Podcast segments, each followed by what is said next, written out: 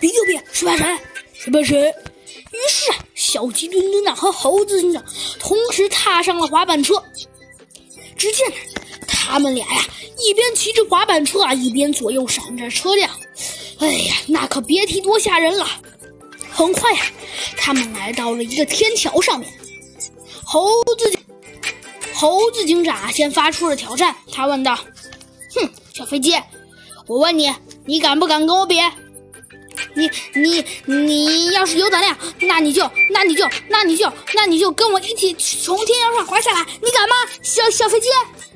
嗯，向向我发出挑战，算你倒八辈子大霉了！真是的，敢就敢！你觉得我会怕你这个大傻子吗？你你才是大傻子呢！切，好，这可是你自己说的，等会儿后悔了，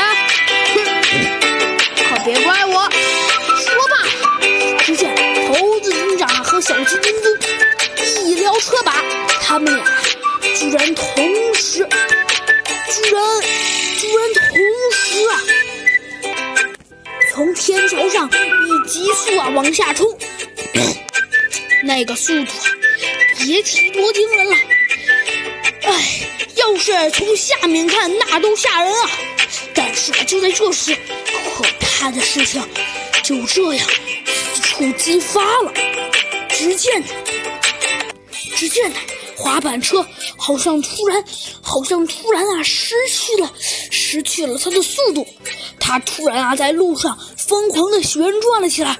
所有人呐，只见呢，滑板车啊，以急速向下坠落。有些人呐、在天桥上啊看了一眼，都吓得都不敢说话了。还好还好，小鸡墩墩呐、那是长得又胖又壮，他小鸡墩墩啊滚皮球，丝毫没有伤。而猴子警长呢，猴子警长嘛，他毕竟啊是一只猴子，猴子呢那可是相当灵活的。猴子警长微微一侧身，就就灵巧的呀从车上荡到了一棵树上，还好猴子警长也没有受伤。刚刚好啊，这时鸭嘴兽校长啊出现。